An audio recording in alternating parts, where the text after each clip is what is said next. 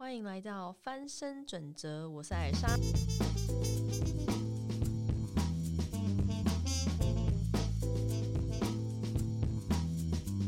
今天要跟大家分享的主题是杀人犯中学到的成功学。再次强调，不是鼓励大家去做犯法的事情，或是呃要效法杀人犯干嘛，或是崇拜他们。因为我自己最近看很多 Netflix，然后我自己真的太喜欢看那种凶杀，或者是那种连续，尤其是连续或病态的杀人犯。的所有的那种 YouTube 影片，或是影集，或是电影翻拍，然后我会真的一直上网搜寻他们真实案件的所有的呃来龙去脉。不是真的不是因为要干嘛？因为我刚刚为什么讲这？是因为很多我发现很多那种美国连环杀手，他们真的有一群粉丝，然后那些粉丝都会完全把他崇拜到，很像他们是很伟大的人一样。我先说这真的是完全偏差了，但是因为我呃自己的兴趣去呃研究这一些事件以后，我发现其实。真的这一群人中间，当然他们是非常非常极端的负面的例子，但他们身上是有一些人格特质，造就他们会做出一些很疯狂的事情。但我常常在想，如果这些很疯狂的事情运用在对世界有正面影响力或是好的意义的事情上，到底可以有多大、有多棒？因为他们真的是有一些人是，当然这些人已经是有点病态反社会人格，所以他们真的会尝不到恐惧的滋味，他们是不害怕的。那你知道，如果在创业里面或者我们的真实人生里面，如果你对恐惧是无感的，某种程度是一种程度，是一个一个程度而已。我不是说绝对，一个程度上它可能是好的，因为你就不会太害怕一些风险，还有根本不存在的风险，甚至去创造风险，因为很多很爱。害怕的人是因为很爱自己去无故创造可能会有的风险，可是其实根本就没有，他们就是自己想象。那这一些人呢，他们除了，但是我还要讲，就是如果一个人类啊，他没有任何的恐惧感，这也不好，因为人是一种从习惯中学习的动物。那如果你知道跌倒了会痛，然后你知道去碰火会痛。然后你就会知道，说你下一次，不管你的身体或是你的即时大脑的反应或你的神经，都会记得说这个东西是不能碰的。所以你下次看到火，再怎么样你也不会手伸过去。但如果当一个人对痛觉完全失效的时候，甚至不再害怕任何东西的时候，他可能手就一直伸进去火那边。然后就一直受伤，会伤到自己，所以感觉到害怕这件事情本来就是一个人作为一个呃高等生物，或是这个这种人智的一种智慧和本能反应，还有生物演化本来就会有的嘛。所以我觉得我刚刚在讲的是一个程度上。那讲回来，我们今天的主题啊。为什么嗯，我会觉得杀人犯会是成功的？然后为什么要跟他们学成功学呢？其实是因为他们身上的这些特质运用的好话，就像我刚刚讲的，可以成功。如果你看一些那种恐怖推理电影的时候啊，你想想看，杀人犯的形象都是怎么样的？其实最恐怖的，通常不是那种。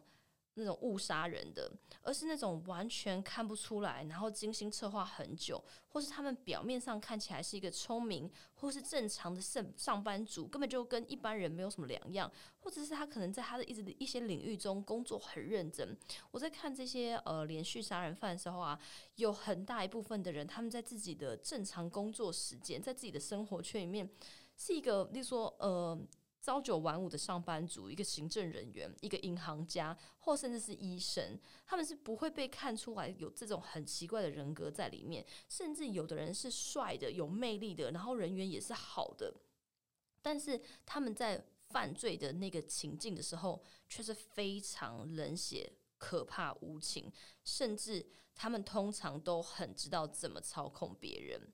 但是呢，有这种病态人格特质的人啊，其实不只是这些罪犯或杀人犯。所以我用这个杀人犯，其实只是引这一群人他们共同比较有的明显特质去切入而已。就是很多在我们社会上很成功的佼佼者，或是各行各业的精英，他们可能都是有一些小小的病态人格在这里面。其实有一个研究，英国的学术研究调查就发现啊，十十个最容易出现病态人格特质的职业，或是那种呃，就是职缺，发现第一名竟然是 CEO，就是执行长。然后这个排行中很有趣，竟然还有医生啊、律师啊、警察，这些都是偏向有一些高心理压力，还有高度专业的职业。有一个研究，他就是把执行长跟呃一个精神病院。那这个精神病院呢，是英国一家非常非常高级别、专门鉴定各种精神病院的一个鉴定机构。他就把这个这个机构里面的住院者，还有跟执行长们一起做心理特征的测试比较，结果就发现，在病态人格特征的部分。企业的 CEO、执行长这一类的人，竟然还胜出于这些精神病患。你要知道，就是这个这么高等的英国的精神病院里面，关的是全英国最危险的精神病的罪犯。所以你要想看，就是那个高压的抗压程度是要有多高，才能变成 CEO。所以很多研究都有显示说，这些犯罪者啊，还有很多成功的人士，像是顶尖的外科医生啊、商业经经理人啊，或者是政治领袖这些人，他们都有高度相似的人格特质，那就是病态人格的特质。但要先说的事情是，有病态人格的特质，不等于他一定就是想要谋财害命，或者是做什么坏事吧，也不一定会有暴力倾向啊。所以呢。病态人格这个词呢，我们会常常去错觉、直觉的联想到连续杀人犯、强暴犯，甚至呃什么炸弹客那些那些就是很可怕的人。那你想看哦，一个烧毁别人家的纵火犯，他在另一个平行宇宙中，有可能是一个勇敢冲入火灾现场寻现场寻求那种存活者，然后就是很纠结于明明就是这个计算几率已经就是你可能会被烧死，但是你还是要硬执着于冲进去救里面的一个小婴儿，就是可能是这样子的英雄。但是或者是换一个场景，在医疗前线，如果有一个医生。不够冷酷无情，他很有可能就没有办法在极致高压下保持专注。然后有医生就会说：“我对那些接受手术的人毫无感觉。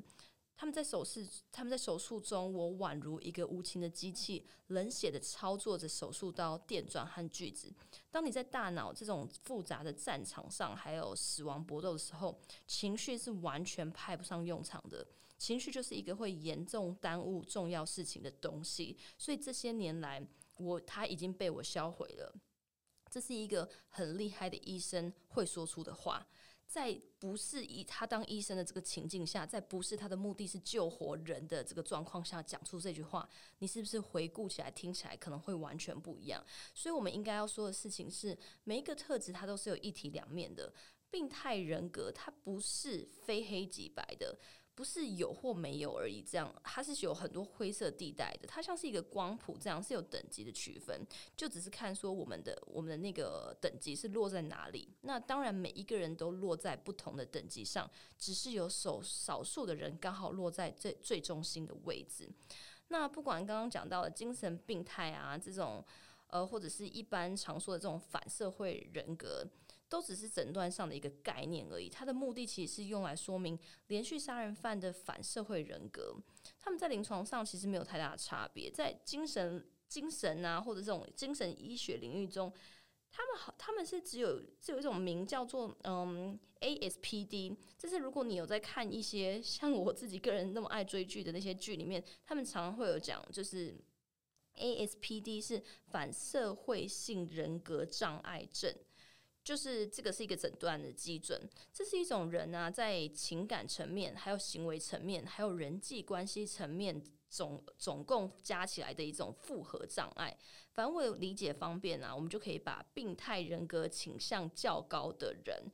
概括称为病态人格者，所以再次回到刚刚我们讲的，它其实只是一个等级区分。我们没有这么极端的病态或反社会人格，并不代表我们没有其中的特质，只是我们的程度非常非常低而已。所以啊，我以前有说过，我们去发现一个特质都是一体两面的时候，就会知道一个缺点发挥到极致，它可能是一种优点。那如果某一个优点，它到一个极端点，它有可能是隐藏着你看不见的缺点在里面。所以今天的主题是杀人犯中学到的成功学。我为了这个主题还查了一些资料和书，发现病态人格这些特质中，如果在我们的生活里面，或者现在很爱讲成功学啊，或激励正向学，或是在你的工作职场中、创业里面运用的好的话。真的有蛮多我们可以学习参考的地方。那我这边就把它分成三个点，是我觉得可以从他们身上学的成功学。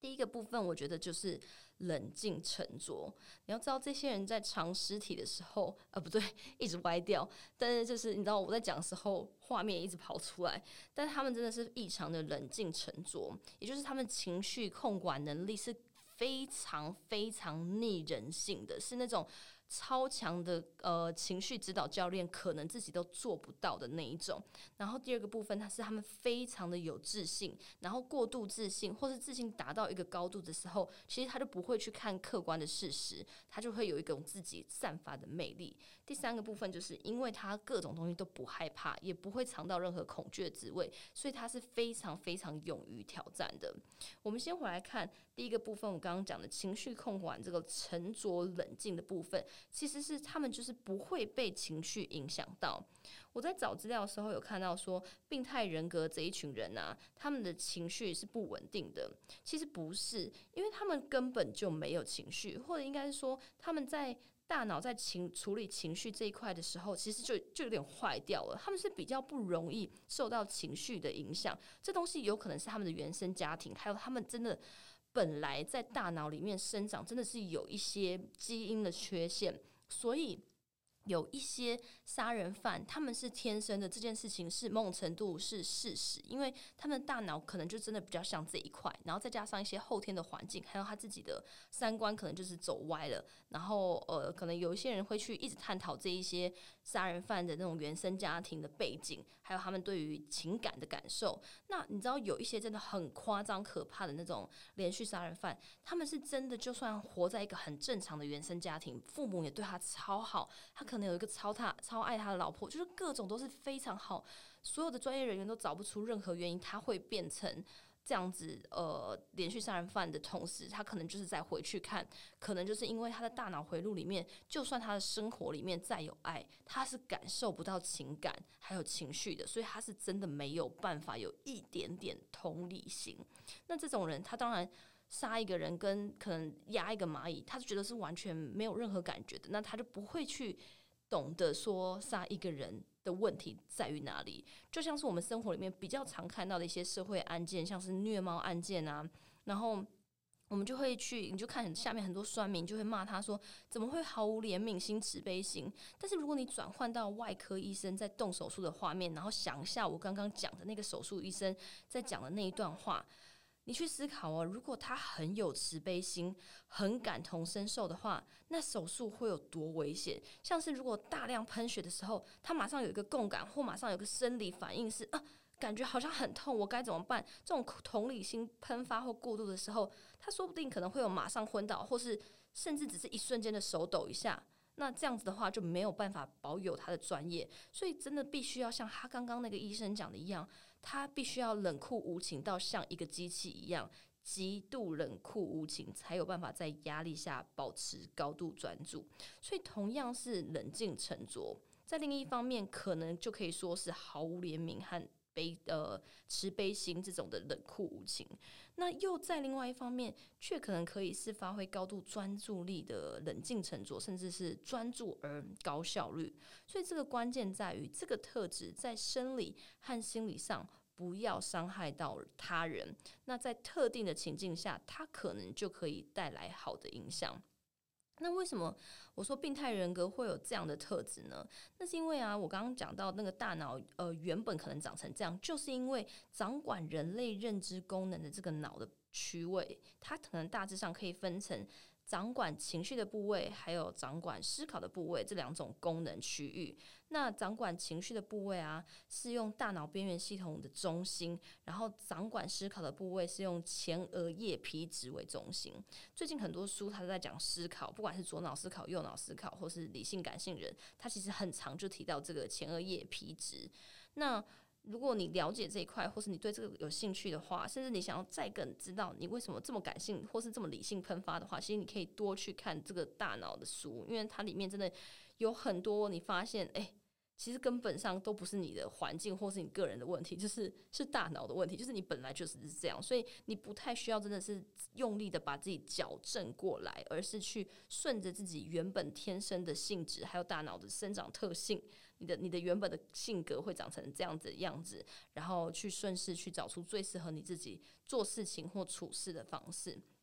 然后我刚刚讲，呃，如果你情绪，呃，掌管情绪的那个部位啊，它的那个性，它里面有一个东西叫做杏仁核，它的如果活性过低的话，它会导致一个人缺乏一些基本的情绪，像是恐惧、不安、害怕这些东西。那这些呢，就是很多人在讲，为什么这些人会本来就生长成一个病态人格，就是因为他可能。这个杏仁核里面根本就没有任何的活性，就是真的是过低的状况下，所以他因为这个情绪比较缺缺乏，所以他就不会不安，也不会害怕，然后他们会异于常人的冷静。所以，呃，英国伦敦有一个最成功的企业投资人啊，这个摩尔顿，他在一次受访的时候，他就说到自己最重要的人格特质，他认为就是决心、好奇心，还有。无感，然后那时候就有很多人讨论说，决心我知道啊，好奇心我知道，但什么叫做无感？就很多人就开始研发一系列的那种，在网络上讨论，到底什么是无感？是不是无感就可以变成最成功的人？然后他就回应说，这种无感呢，就是当别人在辗转难眠的时候，你还是可以呼呼大睡，就是一个完全没有情绪会被任何环境或他人所波动的能力。我们再来还可以去看电车难题、电车理论，去看病态人格的大脑。有一个哈佛心理学家的研究啊，他就有去观察这个人这个人格病态者，然后问他们是怎么去解开这个电车难题。这个电车难题其实它的根本上是一个道德两难的问题啦，所以呃我就不去细讲，因为它很有名，所以不知道的人可以上网去查一下。传统的电车难题啊，他就是会问一个，就是问大家说，有一个快速行驶的电车，在它即将通道的一个轨道上面，那上面可能有五个人被捆绑住，他是没有办法脱离轨道的。那你可以选择要不要按下一个开关，让电车转向另外一个条、另外一个岔路，不会去撞到这五个人，但是另外一个岔路上却有一个人被困住。你一旦开车，就是把这个东西按下去，你就会救了这五个人，但死了另外一个岔路的一个人。你该不该按下去呢？所以，那这是电车理论的大概啦。但它后面探讨的更细节，大家真的可以上网查一下。但还有一题是这样子，关于电车理论的变化题哦。他在讲说，轨道上呢，有一样有一个失，就是失速行驶的五个被捆绑住的人。然后，但是这一次呢，是你站在轨道上方的一个桥，然后你的面前有一个很高大的胖子。唯一能救这五个人的方法呢，是把这个陌生的大胖子推下桥，然后他摔下以后一定会死掉，但他的身体会阻挡这个电车进行，然后救了这五个人。你该推他吗？虽然呢，死亡和获救的人数跟上一个例子是相同，都是死一个人救五个人，对不对？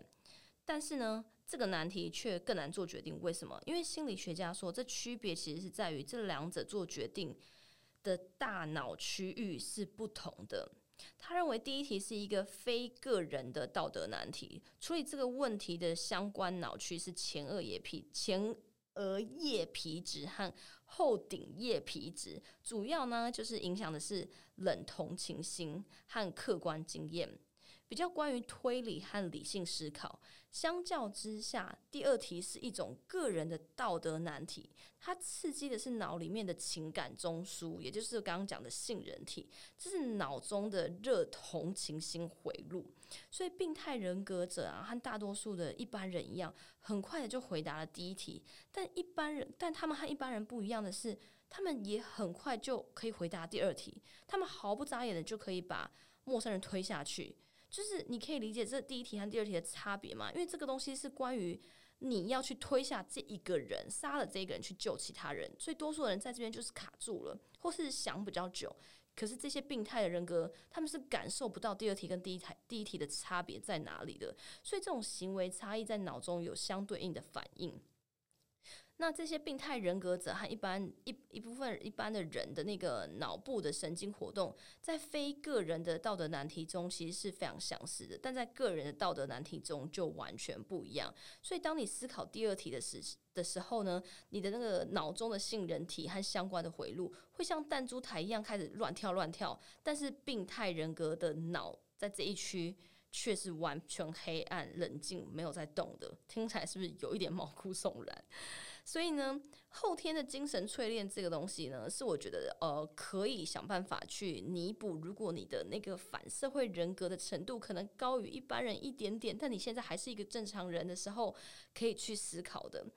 可是我们可以去思考，像那个后天所处的环境。具体真的是可以，我们可以真的去做到改变你头脑原本天蝎的天生的这个脑部缺陷，让你有一点点偏向病态人格吗？其实有一个实验，就请来一个西藏的高神，他就发现他们竟然可以在多年的修行后做到面临高压，高压到爆炸，但情绪几乎没有波动。这个惊人的发现，其实就说明了人。其实还是可以透过精神的锻炼来达到冷静沉着的超凡境界的，但这真的就是要到修炼，不是一般的练习习惯，而是要到达很夸张的训练，然后训练到最后是一种修炼，这样。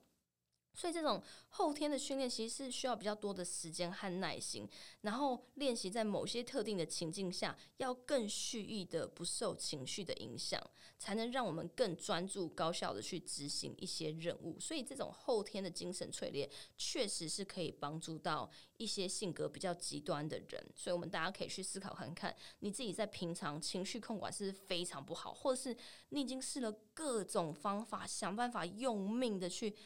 呃，压下你的情绪，你都还没有办法画。这种时候，可能是你的这个特质真的开始有点偏向一个程度的极端，那你就要想办法用这种后天比较修炼型的程度去压这个部分，那可能还是可以有所改变。我刚刚讲到的第二部分是魅力，拥有这部分魅力的人呢，他们是擅长换位思考，可以看透人心的。这个魅力可能其实里面还包含了有自信和同理心，甚至容易取得他人的信任和说服力。我们从正面看是这样，其实病态人格他们会有魅力的最大原因，是因为他们有看透人心的能力。这也代表他们知道人的弱点在哪里，怎么操纵人，或是怎么取得别人的信任，甚至怎么去说服别人的等等。他们擅长博取别人的好感。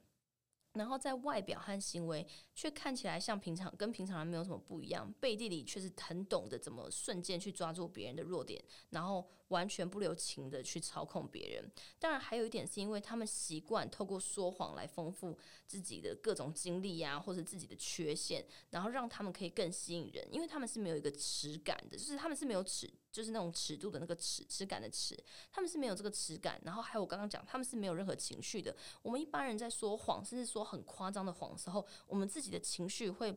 真的是波动一下。那个波动可以小到你想要尽量演戏都很难，因为你可能手动一下，手指动一下，或是你不自觉的拨一下头发。这些有一些人，他们真的习惯说谎，会有一些很外显的行为。那就是因为你真的心中是有情绪，是。压不下来的，所以你要透过一些肢体去动一下，去抒发出来。所以一般的人讲任何谎言都可以看得出来，但这一些人他们在说任何谎的时候是无法做任何判断，就连最厉害的猜测谎言专家，他们很容易都败在这些反社会人格或者连续杀人犯中，因为他们看不到任何一个情绪波动所带来的行动行为，所以他没有办法猜测出来。所以他们，当你可以想象一个人类。没有情绪，或是可以说各种谎都不被看穿的时候，他可以多有魅力。举例来讲，我就可以现在，例如说，真的是说着谎，对着全部的观众说，我真的长得很像范冰冰。哎，我不行，就是我连我前面现在真的没有人，我都还是会偷笑，因为我就知道这是太大的谎言。然后你可以想象，就是如果我真的可以完全。说谎，然后讲一千次，那别人真的会信？可能真的不太认识我的人，没有看过我本人的人，就也真的会信。那我是不是就感觉别人就会觉得我更有魅力？所以那种有魅力，我要讲的意思是说，你靠一大堆的谎言，其实也可以变成这样子的人。但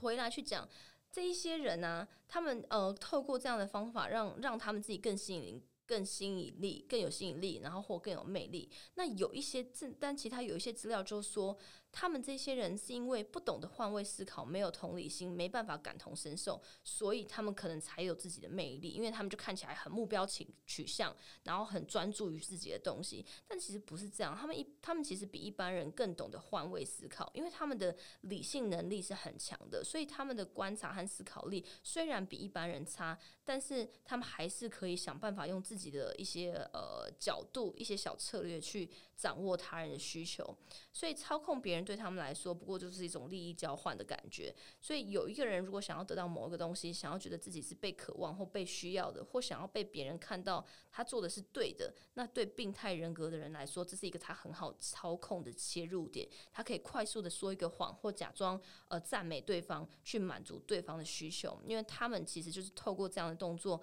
可以被证实是能感同身受。然后呢？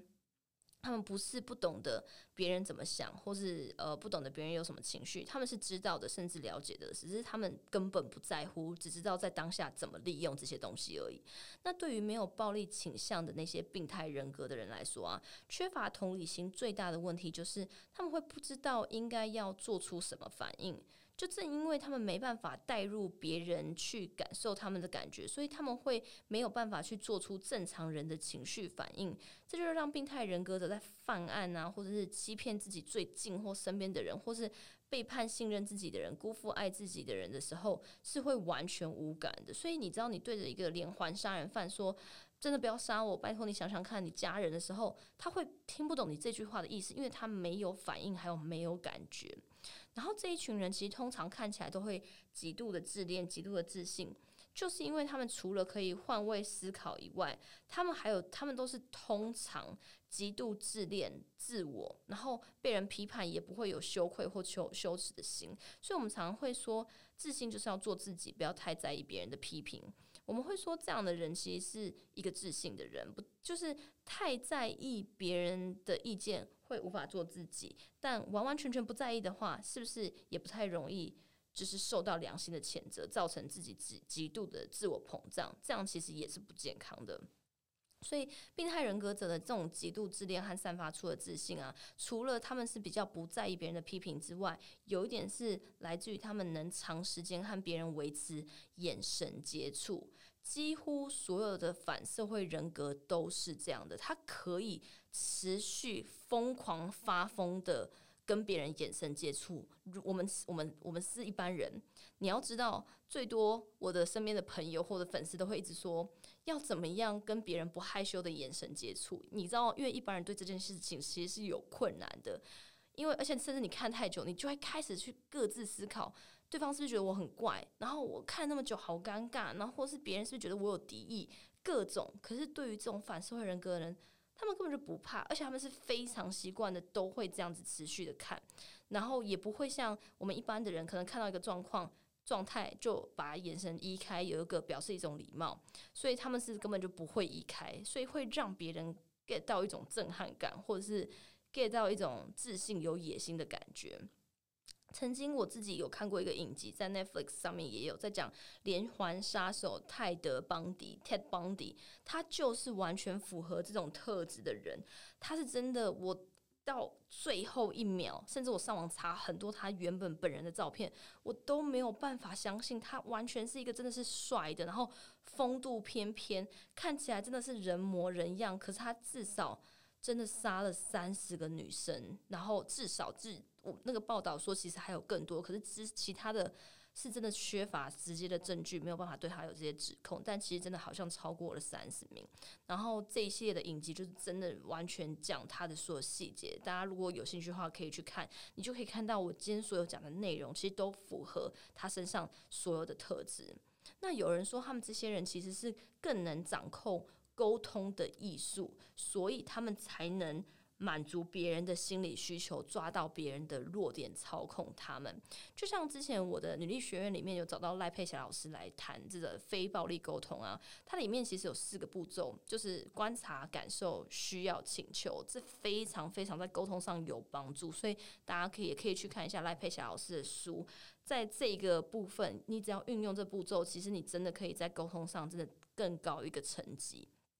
但在这个四个步骤里面的第三个步骤啊，其实就是要想办法说出需求。我们很我们很多人哦，在自己要沟通或你生气的时候，要提出一些你真的觉得自以为是想要沟通的内容的时候，其实里面是没有包括你的需求的，所以对方会不知道要满足你的什么需求来达成这个沟通的结案。所以呢，像他们在谈这些人他们在谈恋爱的时候，如果有想要取悦追求的对象的时候。第一步就是要去观察对方的心理需求，但然后我们一般人其实是很难，就是你知道很多男生他可能或是一些宅男啊，或是对女生没有那么办法了解，他就是在这一关卡关。但是呢，这一些呃那个反社会人格的人，他们其实是非常非常快速的可以。看到他们的需求，然后直接对症下药的给出一个像是交易概念的满足对方的需求，所以我们就会说这一群人他们在沟通上还比一般人还厉害。然后呢，刚刚还有讲到说，病态人格者他们对于规则啊、法律啊这些的概念那种思考，还有那种最对于这个东西的不不知道，不管是那种耻感或是。道不道德、正不正确、公不公义的这种概念也和一般人不一样。他们是认为法律的存在是可以分为两种的哦。第一种是法律是严肃的，牵涉到人身还有财产的安全；第二种是法律其实只为了促进社会运作或政府的统治而已。那病态人格啊，他是完全拒绝遵守第二种法律，因为。方便统治或社会的运作对他们来说并不方便，只有损他们的利益，也侵犯了他们既有的自由，所以他们并不视为第二种法律为必须遵守的规则。其实这也是一体两面的，因为他们就是一个从从这样子的这个研究出来，这个实验出来，就发现这样子的思考其实就是让他们有一种打破规则的呃勇敢的特质。那这个特质呢，就像我们刚刚讲的，也是一体两面，因为就代表，如果你在创业或是在你的生活里面拥有这种特质的话，其实你是一种有创新创意的能力，所以还是要想办法把它用在正规上，还有法律范围内。再来第三点是勇于挑战，病态人格者他会看起来，他会看起来比较勇于挑战，一方面是因为他们对于刺激的需求度很高，追寻刺激或是高风险高报酬的事物。对他们来讲非常重要。为什么他们会相对比较喜欢这种追寻刺激的感受呢？因为病态人格者在生理上的接受唤起程度会呈现一个低档的状态。意识其实就是他很容易感觉到疲倦或是枯燥无聊的感受，所以他会想办法尝试追求外在刺激，然后提高自己整个生活上还有自己整个整体感受的一个刺激程度，来强化唤起程度啊，增加自己的舒适度。他只要觉得刺激，他才会觉得舒适，就是跟一般人类很不一样。就有研究指出，这种病态人格相关的行为，像是脱逃，就是那种逃狱啊，或是一直有一些真的有一些，我看那个影集，他们杀人不是因为他引咎于杀人本身，他是非常非常喜欢被警察追着跑的那种，然后一直逃的生活的，然后或者是像吸食毒品或者其他什么样，就是其他的犯罪这些。都跟着都跟这种追求感官的刺激程度有关，就是因为他们根本上完全无法忍受无聊，然后那个无法的程度是比我们一般人更无法那样状况，所以这种冲动跟其他人是有一些不一样的，因为他们是具备能力去分析所有结果和判断哪一个才是最好的那种做法，但他们却会沉醉在一个更及时有快感快感的那一个。那病态人格追求的刺激啊，是那种。走走钢索的，走钢索上那种，你知道很可怕，然后随时要掉下去的那种紧张感。他们是享受那一个瞬间，然后那个最最肾肾上腺素激增的那种紧张感。他们倾向更大的风险去换更大的利益。这种冒的险，其实都可能就是你知道，生活里面最大的风险，最最。夸张或过线的风险，其实都是要违法才能去换取的嘛，所以他们就会很容易就是走偏了，就是这样子的状况。那病态人格者，他们对于刺激的需求，其实不一定会透过犯罪或暴力行为来满足。有一些人，他可能会选择透过比较正当的管道，像是嗯消防员啊，或者是从事一些情报局的工作啊，这些人，或是像是有一些很大型的企业，你在电影上看到这种。争个你死我亡，或是为了踩踩别人往上爬，他可能都会下毒手，或是你知道做一些很夸张的事情。他可能在法律边缘，可能还没有到连续杀人犯，但其实真的都是违法或是违反道德。这些人可能就是隐身在我们的生活里面。然后，这这些人他可能就是真的会比较需要去理解自己在这个病态人格的程度，它里面特性里面有到多高，才能去做一个基本的认知。然后认知完以后，好好的去改善这一块。这真的第一个步骤是先要有认知，不要害怕去认识自己黑暗的那一面，其实是非常重要的。然后最后一个部分就是面对恐惧。我刚刚不是讲到他们其实是勇于挑战的吗？也就是他们非常的大胆冲动，才会造成他们这样子的个性，还有一些行径。但另外一个原因，其实是除了刚刚讲的追求刺激以外，他们也是比较没有道德还有良心的牵绊，所以他们就是没有情感包袱，让他们更勇于冒险，还有面对各种。各种的恐惧，然后再来前面提到的事情是，他们的大脑不是管理恐惧的区域都坏掉了吗？那也因为无所畏惧，所以什么都不怕。但我刚刚最一开始其实有讲到，恐惧对我们来说其实是有帮助的，是我们的生理还有直觉的一种机制，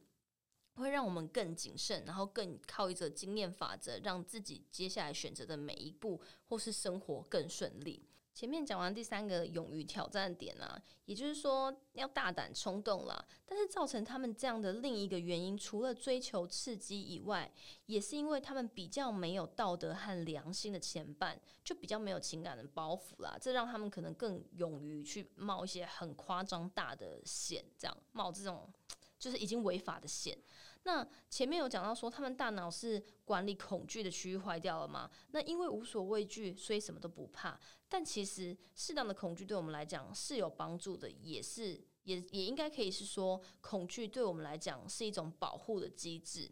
曾经有一个实验，它就是在探讨鼓起勇气面对的这件事情哦。当你害怕一群害怕蛇的人，他们决定鼓起勇气靠近迎面而来的蛇的时候，你觉得？会发生什么事情？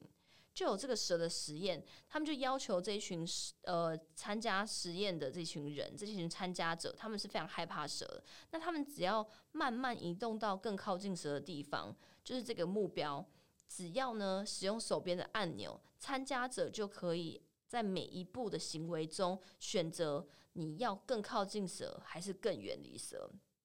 那通常呢，恐惧度越高。皮肤导电反应的那个程度就会越强。我们可以从这个怕蛇的这个实验对象选择拉远自己与蛇距离的时候，观察到很有趣的事情是，这些怕蛇的实验对象呢，常常选择让蛇离自己更近，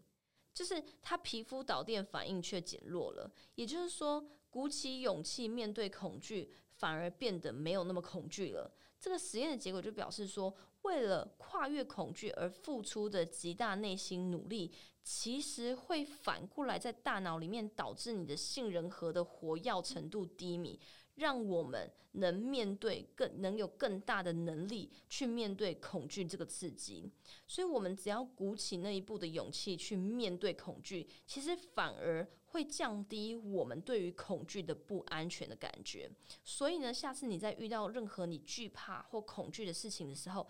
想想看这个实验，试试看，让自己真的努力的往前先迈进一步，因为它真的可以回来，让你的大脑掌控你的大脑，然后让它真的就是对于恐惧的接受度真的是加大很多很多。最后一个部分呢，我们可以来看，这是额外的。其实病态人格他们真的更擅长财务的决策，所以为什么我们刚刚讲这些很成功的执行长？他们很需要去掌管财务，他们就真的是很容易拥有这种病一个程度上的病态人格的性质。有一些研究就有显示啊，这些病态人格在某一种某种情境下，可以做比异于常人更优越的财务决策。在二零零五年的时候，美国有一些心理学家还有神经经济学家，他们共同共同组成了一个研究团队，就做了一个相关的实验和研究。这个研究就是从二十个回合的赌博游戏里面去组成的，参赛者被分成三组，第一组是。一般的正常人，第二组是脑部情绪相关的这些区域，像是杏仁核啊、眼窝前额叶皮质，或者是诱导叶和主要体觉皮质，这些都不重要。但你只要知道说，他们就是掌管脑部情绪的相关区域。就是第二组的人，就是这一个整个掌管情绪相关区域的，反正这些区域都受损的病患者。然后第三组第三组的人呢，他们就是脑部非情绪相关区域受损的部位，就是除了这个，就是他的那些非情绪管理的区域都受损的，但是他的情绪管理区域没有受损，这是第三组。那研究人员就分发给这三组每一位参赛者二十美元。每一回合游戏开始的时候，他们就让参赛者准备好用一美元去做赌注，透过这些丢硬币的方法来决定输赢。输了就要罚一美元，赢了就可以拿回二点五美元。这样其实大家不难看出来，怎么样才能赢钱，对吧？以这样的逻辑来说，参赛者应该要做的就是每回合都下注。但是逻辑往往只存在于逻辑学家的眼中，一般人是很难绝对理性的。所以随着游戏的进行啊，那个脑部情绪功能正常的那一群参赛者就开始拒绝下赌注，他们就是渐渐的开始选择一些很保守的一些替代方案，也就是把已经赢到的钱牢牢的抓住，然后就开始恐惧这些钱。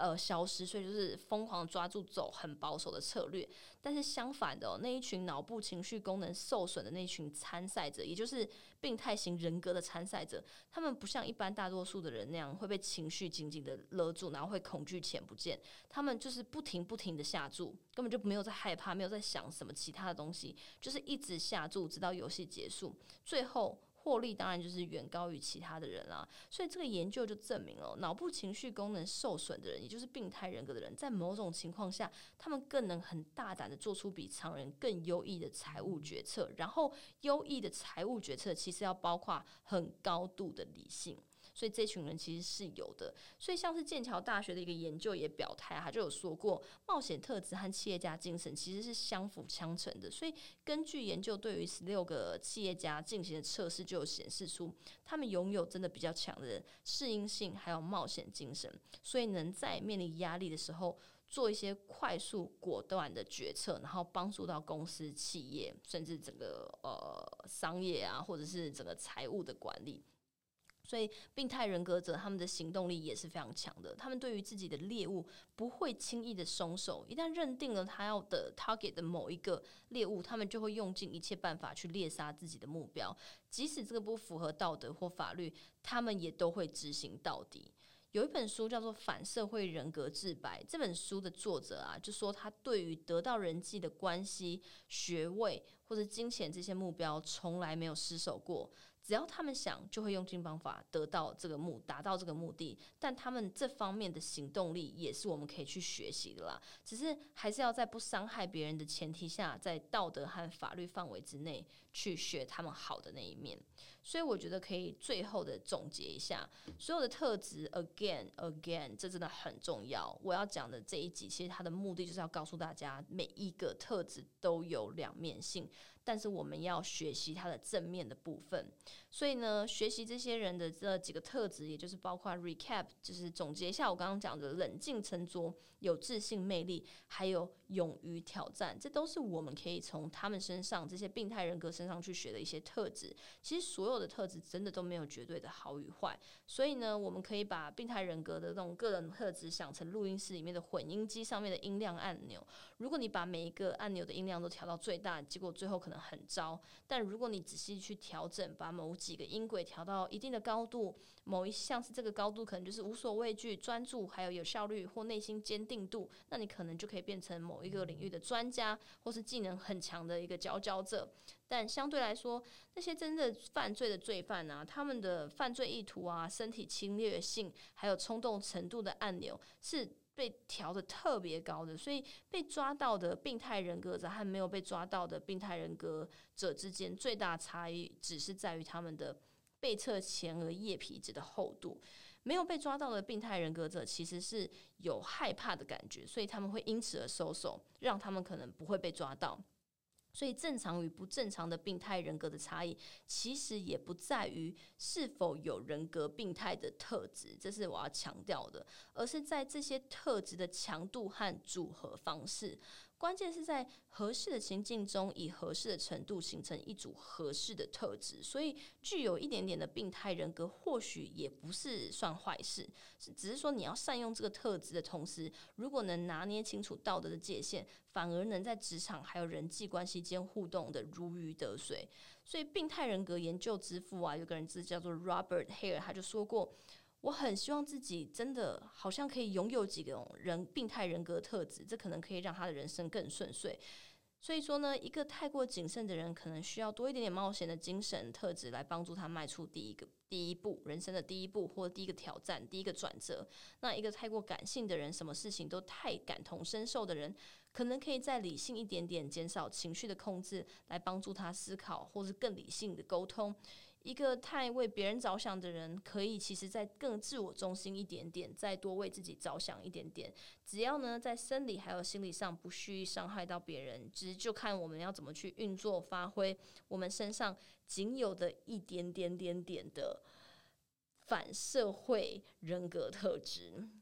怎么可以把杀人犯的故事，还有成功学里面也讲的有点正向正向思考呢？我觉得真的是所有的呃很成功的人，或是想要积极的进步的人，必须要拥有的能力，就是从各种两面的状态去寻找最可以学习到的一面的状态，好不好？那我们今天的分享就到这边，我们下次见，拜拜。我是艾尔莎，曾经每个月的薪水连生活都不够用，到现在活出超满意的人生中，我找到了追求梦想的成功途径。目前的我身兼多职，同时是 Woman Power 女力学院以及冉冉面膜的创办人，也在台北经营了两间咖啡厅。想知道我怎么从每个月负债累累、家人破产，到现在翻转人生成功的秘诀的话，就请跟着我一起学习成长。我将会在艾尔莎的翻身准则节目当中不尝试的大力分享。每周三晚上九点准时上线。如果你喜欢我分享的内容，欢迎在评论中给予新的反馈，我一定会更努力的提供更多内容给大家。